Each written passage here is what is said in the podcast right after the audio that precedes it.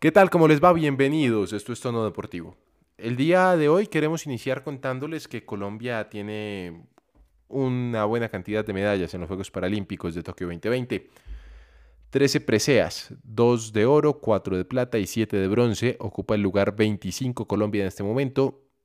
Si bien está lejos en el medallero, todas y cada una de estas medallas son más que merecidas, luchadas, trabajadas, mejor dicho, son sin lugar a dudas eh, un orgullo para nuestro país.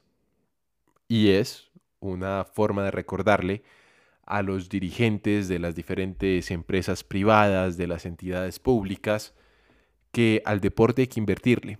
Porque el deporte no solamente significa unas medallas cada cuatro años o cada dos años o cada año, no significa solamente entretenimiento para el pueblo, sino también significa un catalizador social que le puede ayudar a una persona que tiene mm, algún tipo de discapacidad física, si se le quiere decir así, o para una persona que puede estar a punto de entrar a una banda delincuencial, a las drogas, a la prostitución, en vez de estar allí, puede estar jugando algún deporte, practicándolo haciendo ejercicio, haciendo país, que es finalmente lo que hacen estos personajes.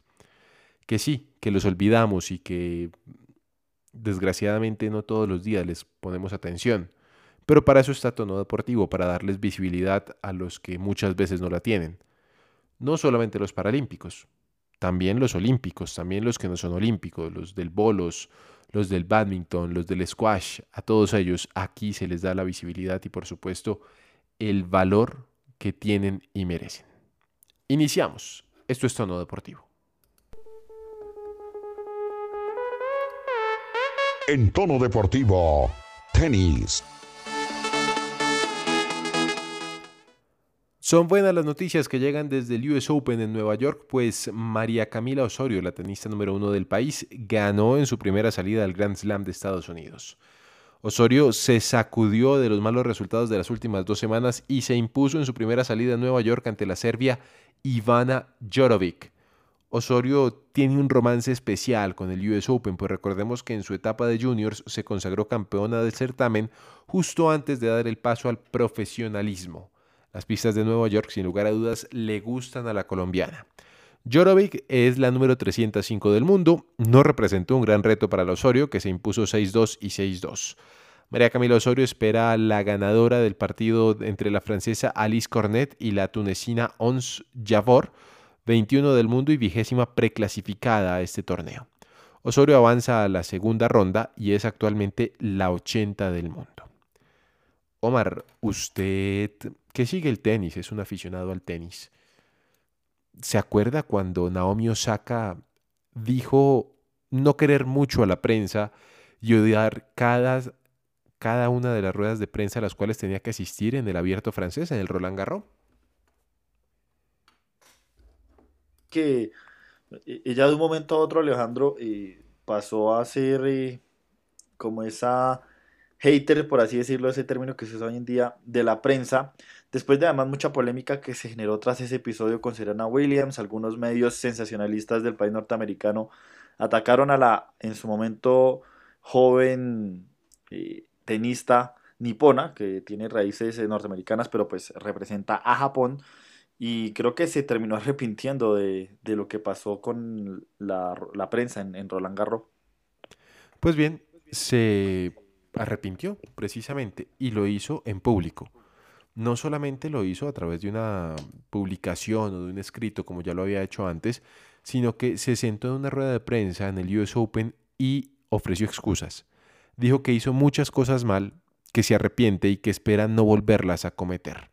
Esperemos entonces que la señorita Naomi Osaka mm, mejore la relación que tiene con la prensa, porque a decir verdad, yo creo, Omar, mm, no hay buena relación entre la prensa y la Osaka desde que dijo que no estaba muy de acuerdo con lo que pasaba con los miembros de la prensa, con los periódicos, con las televisiones y las radios.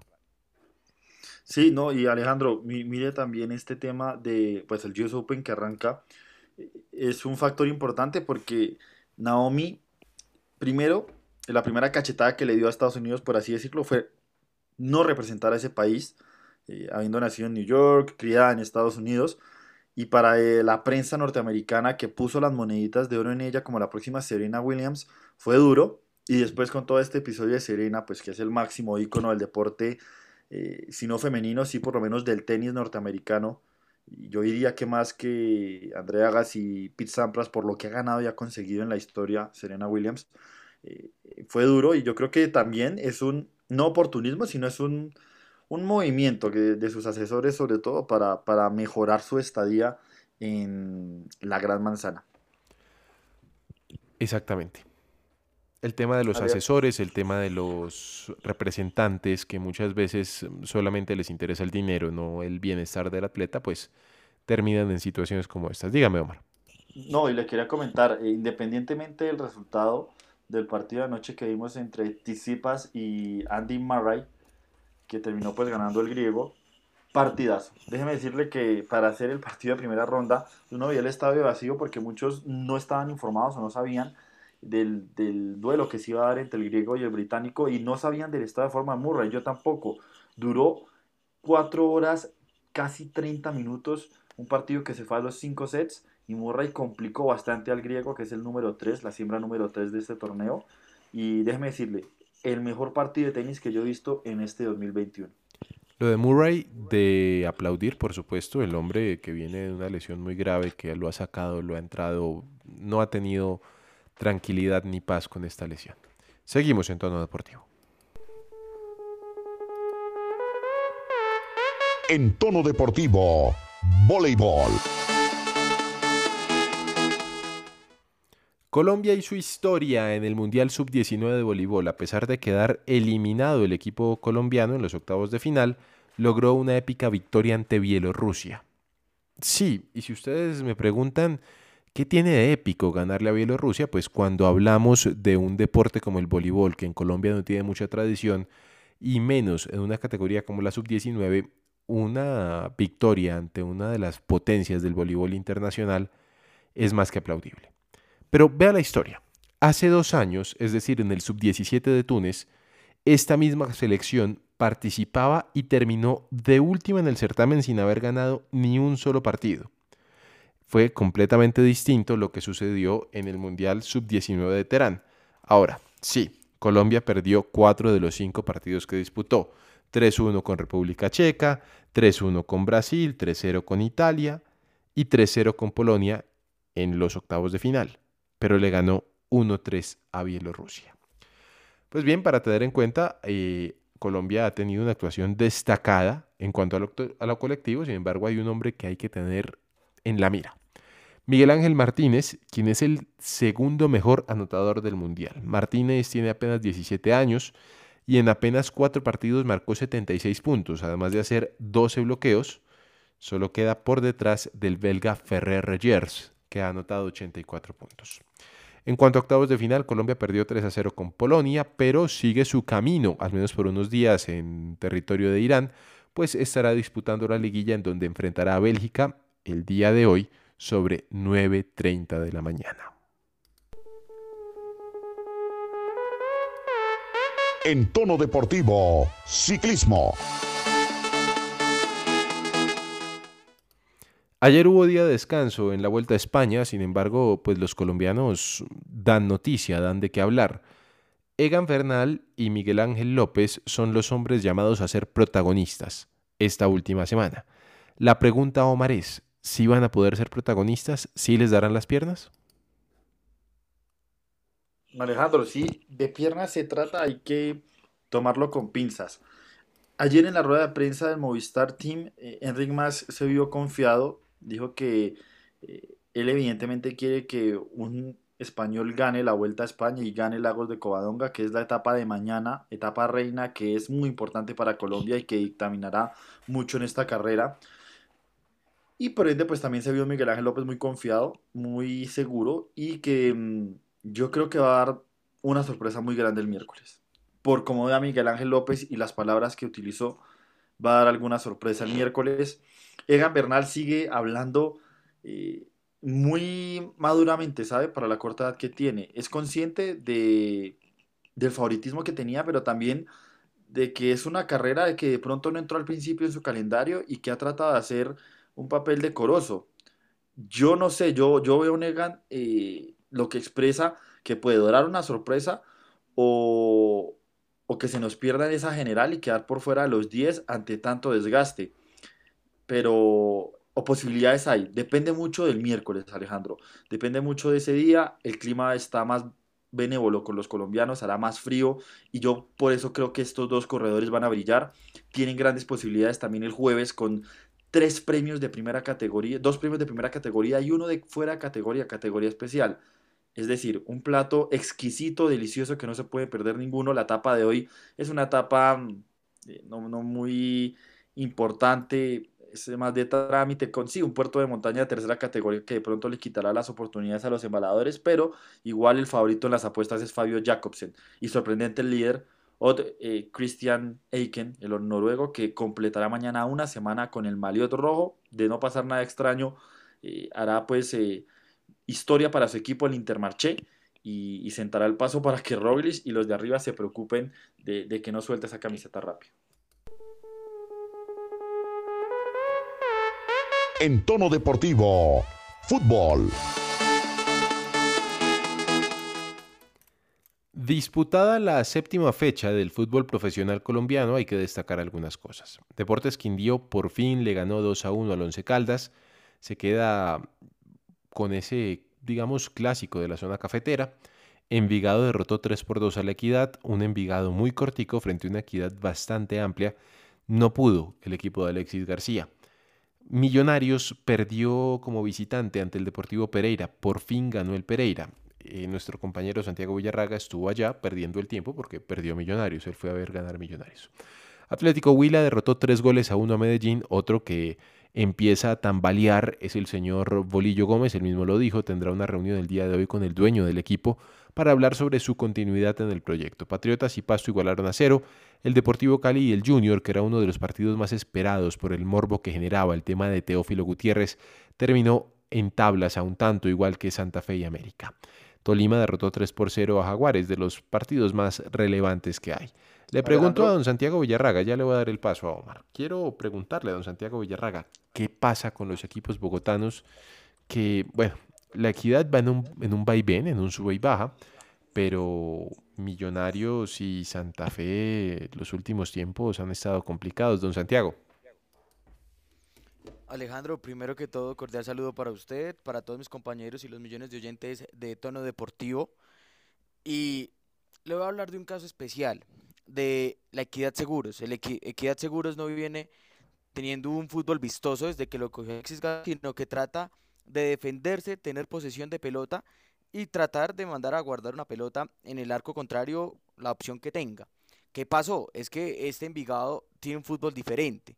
Lo atacó Equidad, pues mire, perdió uno de sus goleadores, como fue Diego Erazo, pero todavía sigue intentando. Ese, eso es lo, que pasa Equidad. No esperemos una Equidad que haga muchos goles y además que de una u otra manera eh, el arquero y la defensa ha sufrido algunos, algunos cambios y es por eso que se ven esos goles tan tontos que a veces le hacen a la equidad. Ya hablando de millonarios, eh, lastimosamente se está notando mucho la ausencia de, del señor Cristian Arango. Fernando Uribe se ve muy perdido en los últimos partidos, no le llega la pelota, eh, no tiene recambio en los delanteros. Ricardo El Caballo Márquez ni Jader Valencia son jugadores para reemplazar a Fernando Uribe.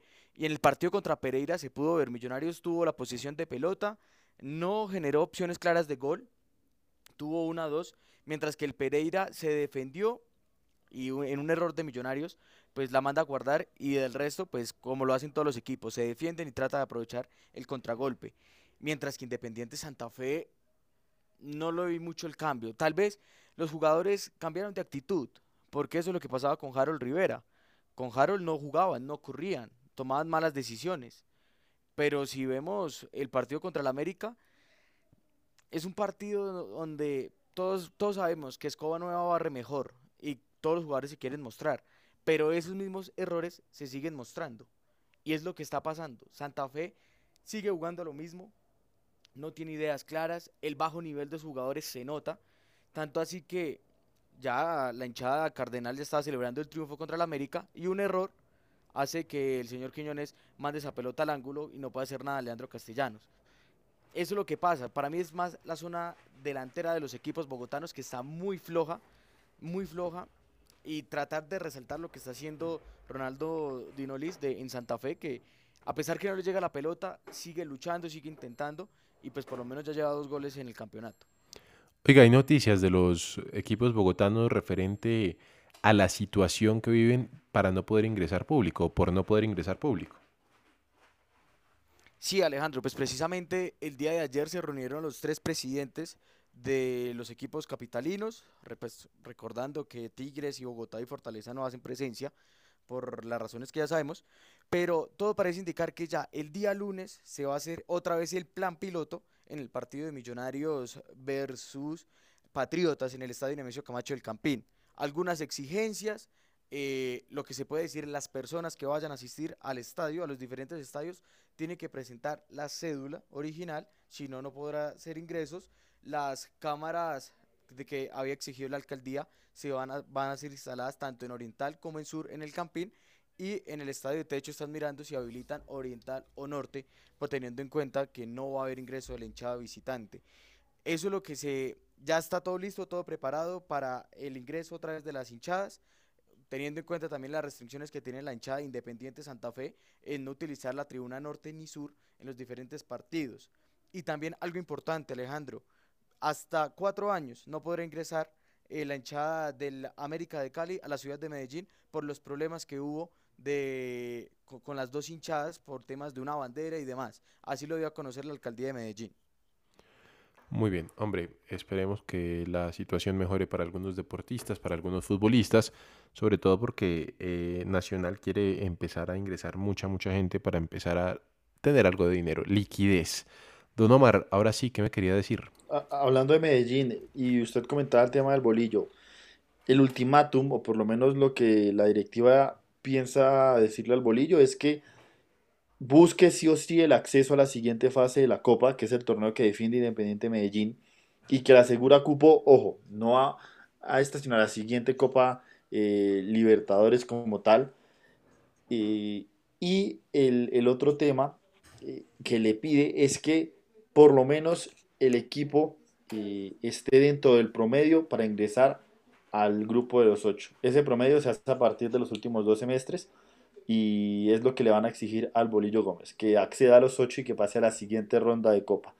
Es decir, que si el Bolillo queda eliminado de la Copa este jueves, ya no seguirá al frente del Independiente Medellín. Recordemos que cuando llegó le aseguraron o por lo menos le dijeron que le iban a respetar el proceso por dos años. Pero pues en Colombia eso nunca nadie lo cumple. Seguimos en tono deportivo. En tono deportivo, ciclismo. Cali se ha caracterizado por tener siempre unos mundiales de pista muy importantes, muy bien organizados. Parece que este año volvemos a tener mundial de pista, Omar. Sí, Alejandro, este mundial de pista, usted muy bien lo dice, Cali ha hecho unos mundiales de pista impresionantes, bellísimos y muy gratos para Colombia. Hace poco, eh, relativamente, ganamos en el 2012 aquí en, la sucursal del cielo y se venía quejando que ya ese velódromo estaba un poco viejo, un poco feo. Para los mundiales juveniles, recordemos que se renovó y ahora el PAD de Cali, que ha tenido mucha promoción en el último año, acoge este evento magno del ciclismo mundial, donde serán 24 los pisteros que estén eh, pues, trabajando en las cinco regiones del país para ya después llegar a Cali. Eh, son 15 varones y 9 damas eh, que estarán ahí en, en, el PAD. Va a estar el campeón de la contrarreloj individual, Filippo Gana, este inmenso corredor de Italia que corre junto a Egan Bernal. Y pues Colombia espera tener algún buen resultado, por lo menos se espera también que Marta Bayona haga respetar la casa, su casa, y que Kevin Quintero también demuestre que lo de Tokio fue su primer aprendizaje en unas Olimpiadas, pero que en estas justas también haga respetar su casa en las diferentes pruebas y categorías que se van a dar. Recordemos que va a ser del 9 al 12 de septiembre en Cali, en el velódromo. Se está mirando, Alejandro, el tema de la asistencia del público. El aforo no es muy amplio y pues prácticamente con el tema de prensa y logística se copa ese porcentaje mínimo que, puede brindar al público, pero se está buscando que por lo menos la gente de Cali disfrute un poquito de este magno evento.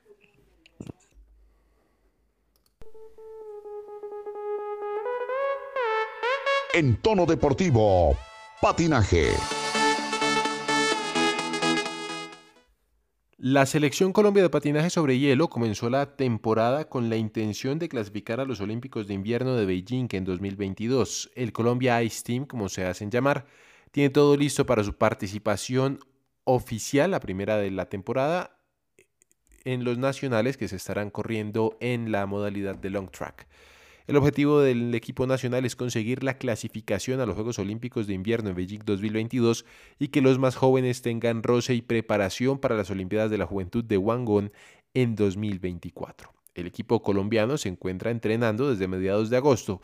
Sin embargo, esta semana se unió a los trabajos en el óvalo de olímpico de Utah en Salt Lake City Daniel Zapata, quien participará con sus compañeros en el Desert Classic Speed Skating, evento que se realizará en la localidad estadounidense del 4 al 5 de septiembre y en donde por supuesto ustedes tendrán toda la información a través de Tono Deportivo.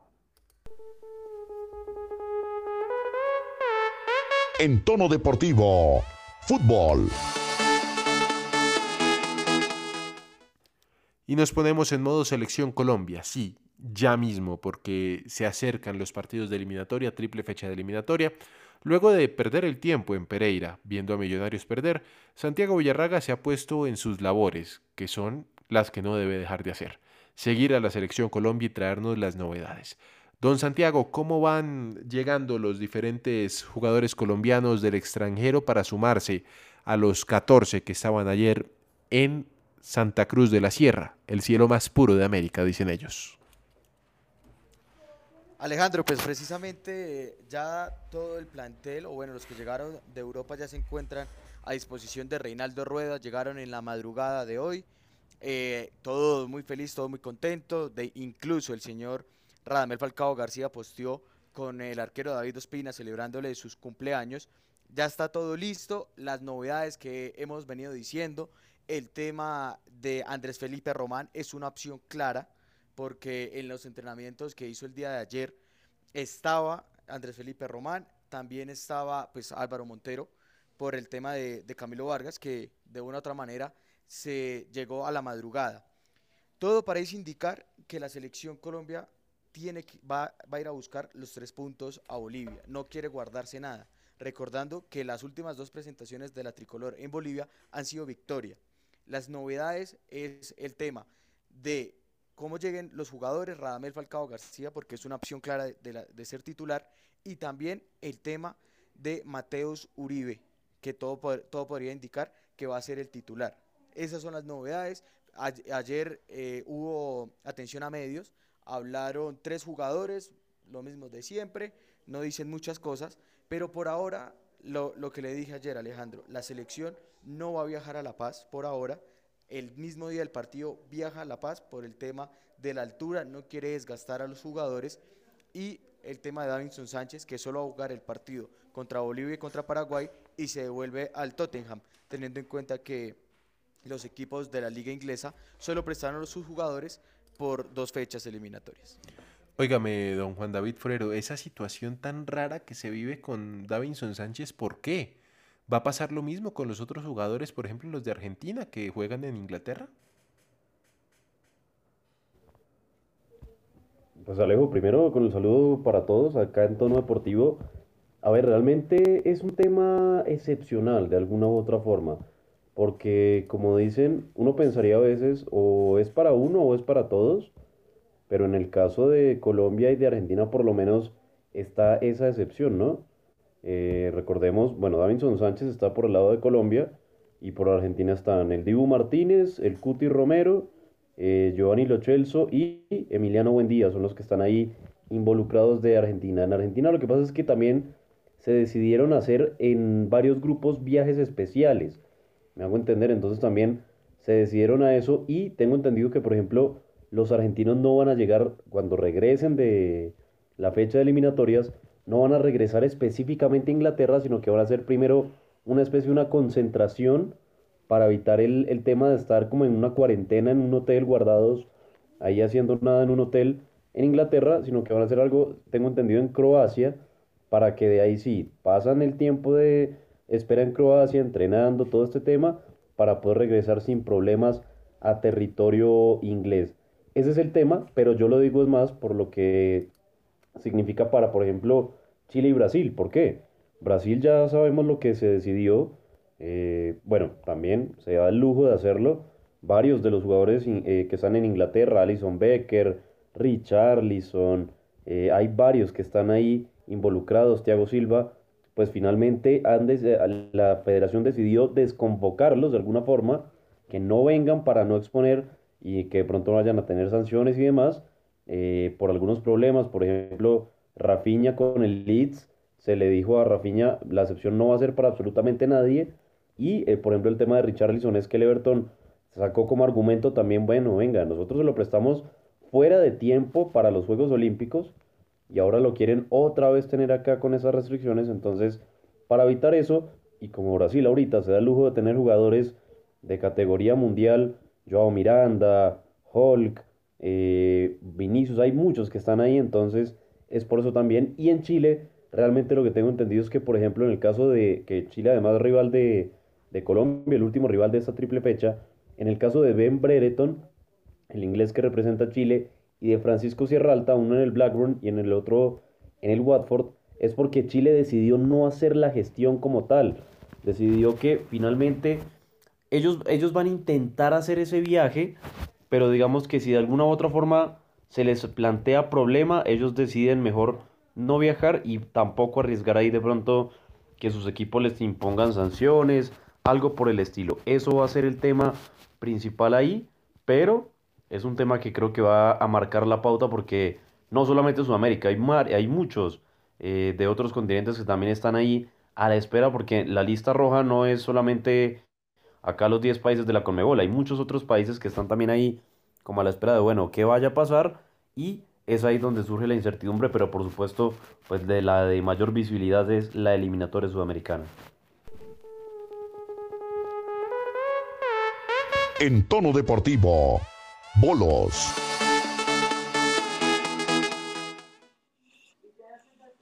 Alejandro, pues eh, de bolos tenemos eh, la buena noticia de que finalizó el campeonato centroamericano de bowling en Guatemala y en la rama femenina, que es la potencia en Sudamérica, como lo es Colombia, obtuvimos oro con el equipo conformado por Laura Plazas, Juliana Botero, Catalina Gómez, Rivero, Verónica Cepeda Samer, Sara Duque y Juliana Franco. También obtuvimos medalla de oro en todo el evento con Juliana Franco y se consiguió también una medalla de oro en el evento eh, clasificando al país en primer lugar a los Juegos Centroamericanos y del Caribe Bowling que van a ser en El Salvador en el 2023. Este deporte que no es olímpico, pero que en los eh, Panamericanos eh, sí nos ha dado por lo menos buenas participaciones y sobre todo en los centroamericanos. Los que se disputaron aquí en Colombia, recordemos, no fueron en Barranquilla, ya que las pistas estaban en Cali y Colombia pues tuvo eh, una de las mejores representaciones en esa disciplina. Un abrazo grande para María José Rodríguez, una de las grandes exponentes del de los bolos, que no se pierde un solo día tono deportivo desde donde esté. Está en Estados Unidos tratando de combatir el COVID con los bolos. En tono deportivo, automovilismo. Y en los últimos segundos, eh, minutos de tono deportivo, vamos a hablar de automovilismo. Ya se juntan aquí Omar Pachón, Juan David Forero, que son los hombres que saben bien del tema en tono deportivo.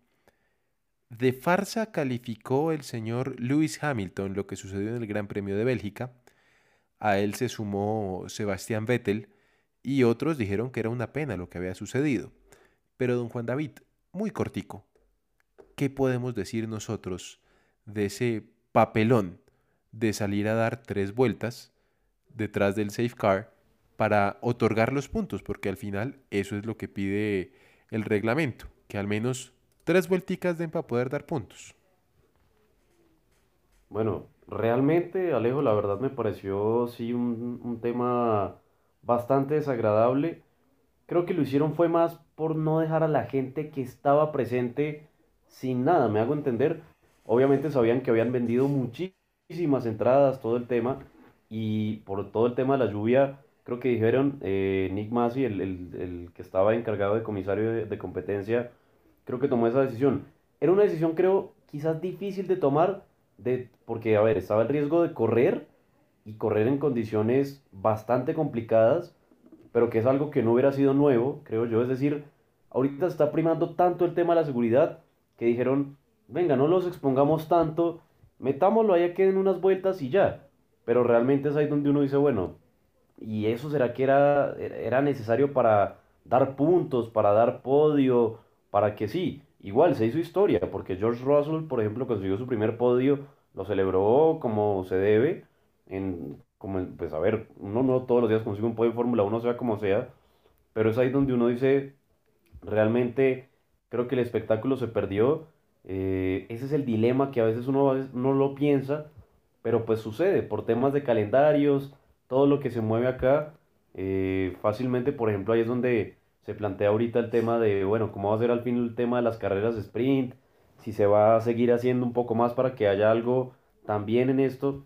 Es un tema muy complejo, pero así en resumidas cuentas creo que fue un tema muy necesario y bueno, la verdad solo esperamos que este fin de semana en Zandvoort, en la casa prácticamente del señor Max Verstappen, el ganador del último fin de semana, pues no se repita algo por el estilo y sea algo un poco más acorde a lo que es la Fórmula 1. No estamos hablando del campeonato acá nacional de karts, de no sé, con todo el respeto, pero pues estamos hablando de la gran carpa del automovilismo y creo que las decisiones que se tomaron se demoraron mucho y al final no beneficiaron absolutamente a nadie, a diferencia quizás el que pueda pensar de Verstappen, de Russell, no sé, en fin.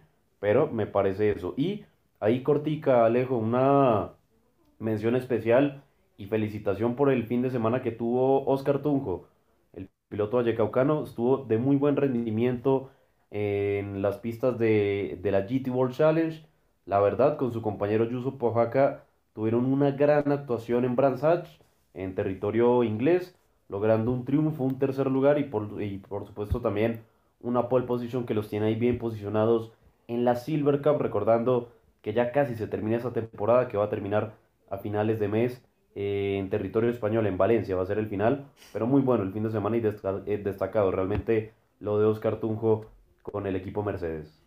Y con esa información llegamos al final de Tono Deportivo. Mañana don Santiago, que ya estará en la ciudad de Bogotá, nos trae más información de la selección. Por supuesto, nos ponemos a tono con la tricolor, nos ponemos la camiseta y empezamos a analizar y a especular con la información que va llegando y la información que nos van suministrando las diferentes fuentes de lo que va a suceder. Que tengan todos un feliz día.